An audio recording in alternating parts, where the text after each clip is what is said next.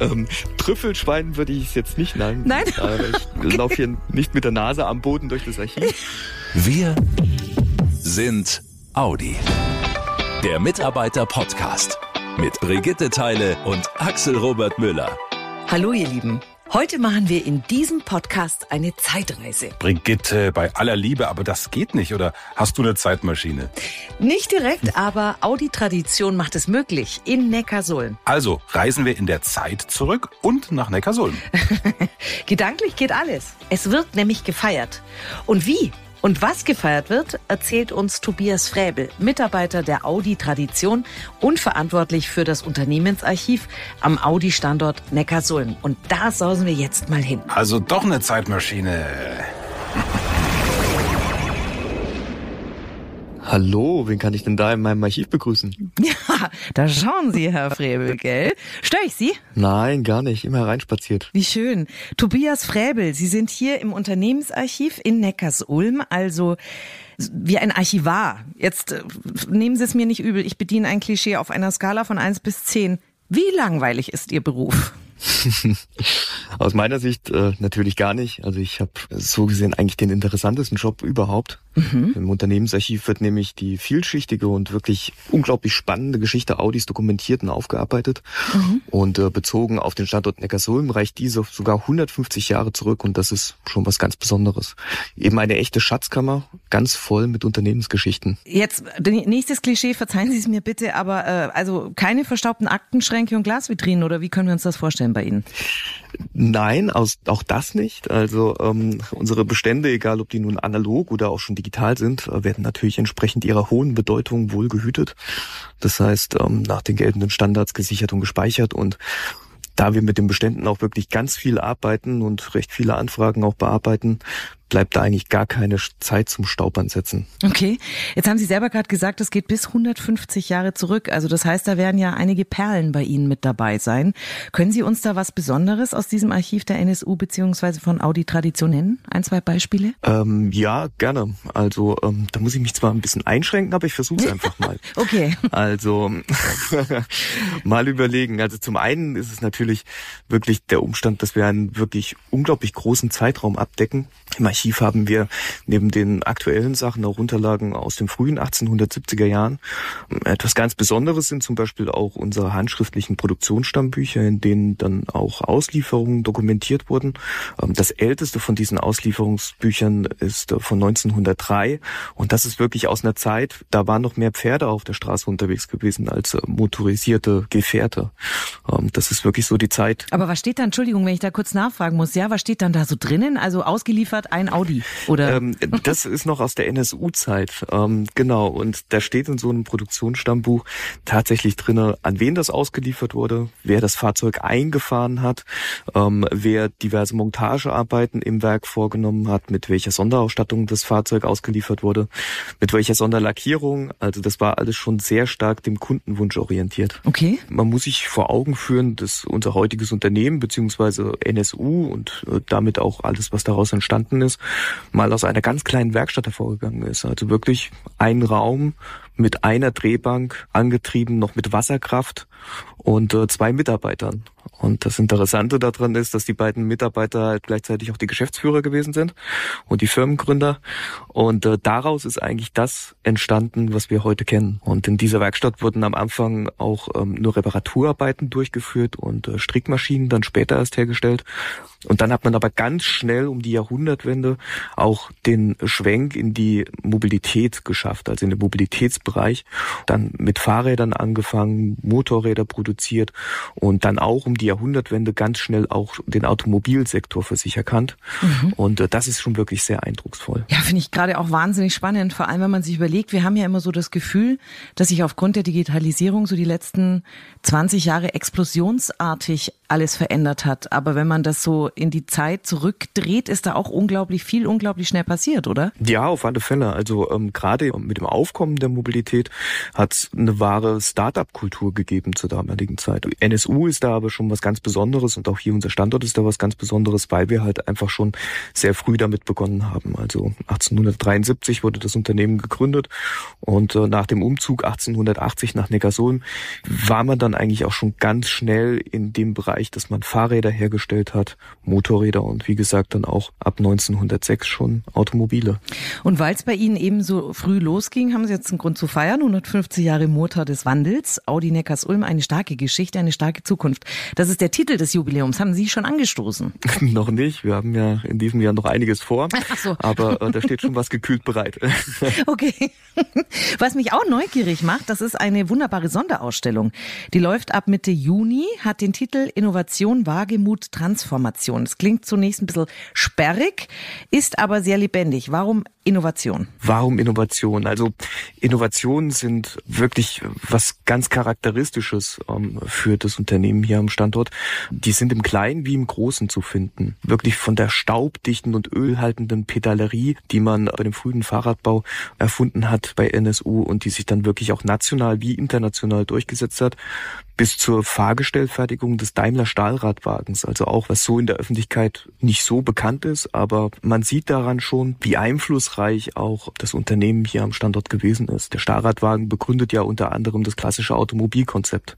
Ein weiteres Beispiel ist das liebevoll genannte Alu-Ei, ähm, ein NSU-Automobil aus den 1910er Jahren, ähm, bei dem man erstmals Aluminium für die Karosserie verwendet hat. Für die damalige Zeit was komplett Neues und Innovatives und man hat damals schon erste Erfahrungen im Leichtbau gesammelt. Mhm. Ein Thema, was bis heute immer noch einen großen Stellenwert hat. Wir kommen zum nächsten, Wagemut. Wagemut, ja. Also das ist auch was sehr Wichtiges für das Unternehmen und macht das Unternehmen auch bis heute aus, nämlich, dass man damals damals auch schon kurz nach der Gründung dieser kleinen Werkstätte den Mut besessen hat, komplett auf eine neue Technik zu setzen und damit auch eine neue Branche für sich zu erschließen, nämlich weg von der Textilindustrie, das heißt ähm, vom Strickmaschinenbau hin zum Fahrzeugbau. Und dieser Wagemut hat äh, NSU dann auch durchgehend geprägt. Das heißt, die sind auch mal ganz neue Pfade gegangen, ohne zu wissen, ob das letztendlich wirklich zu dem richtig großen Erfolg führt. Mhm. Und dann haben wir eigentlich, müssen wir es nicht benennen, ne? NSU Audi, aber trotzdem Transformation. Ja, ein wichtiges Schlagwort. Transformation ist auch etwas, was das Unternehmen ausmacht. Ähm, durch den Mut zur Veränderung und die konsequente Transformation hat man sich auch immer wieder neu erfunden und konnte damit auch weiter am Markt bestehen.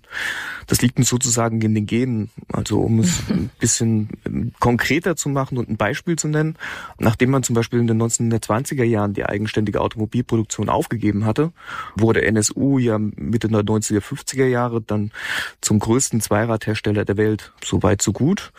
Dann kamen die Wirtschaftswunderjahre in der BRD, die führten natürlich zu mehr Wohlstand und die Leute wollten einfach auch ähm, andere Produkte nutzen und sozusagen auch ein Dach über dem Kopf haben und nicht mehr mit den Motorrädern unterwegs sein. Da musste der Mut zur Transformation da sein, um die Änderungen in seinem kompletten Produktionsportfolio durchzuführen. Und das hat NSU geschafft. Also sie haben sich nicht in ihrer bequemen Situation ausgeruht, sondern sie hatten dann den Mut zur Transformation und haben das Werk innerhalb von kürzester Zeit von der Zweiradproduktion hin zur Automobilproduktion umgestellt.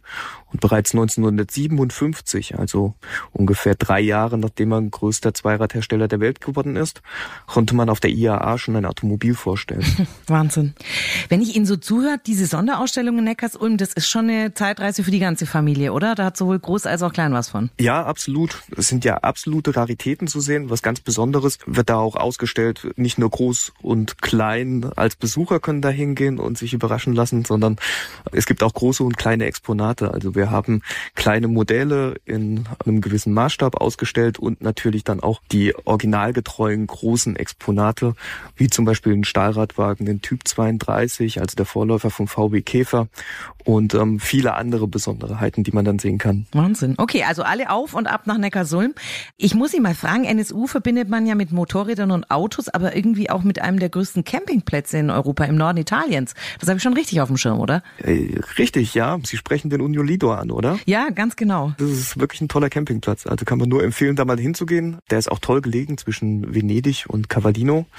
Und es waren nämlich zwei findige italienische Importeure, die den Campingplatz 1955 gegründet haben, noch unter dem Namen NSU Lido. Ganz geschickt, weil also Italien nicht nur ein beliebtes Urlaubsziel gewesen ist, sondern NSU auch einen ziemlich guten Ruf genossen hat.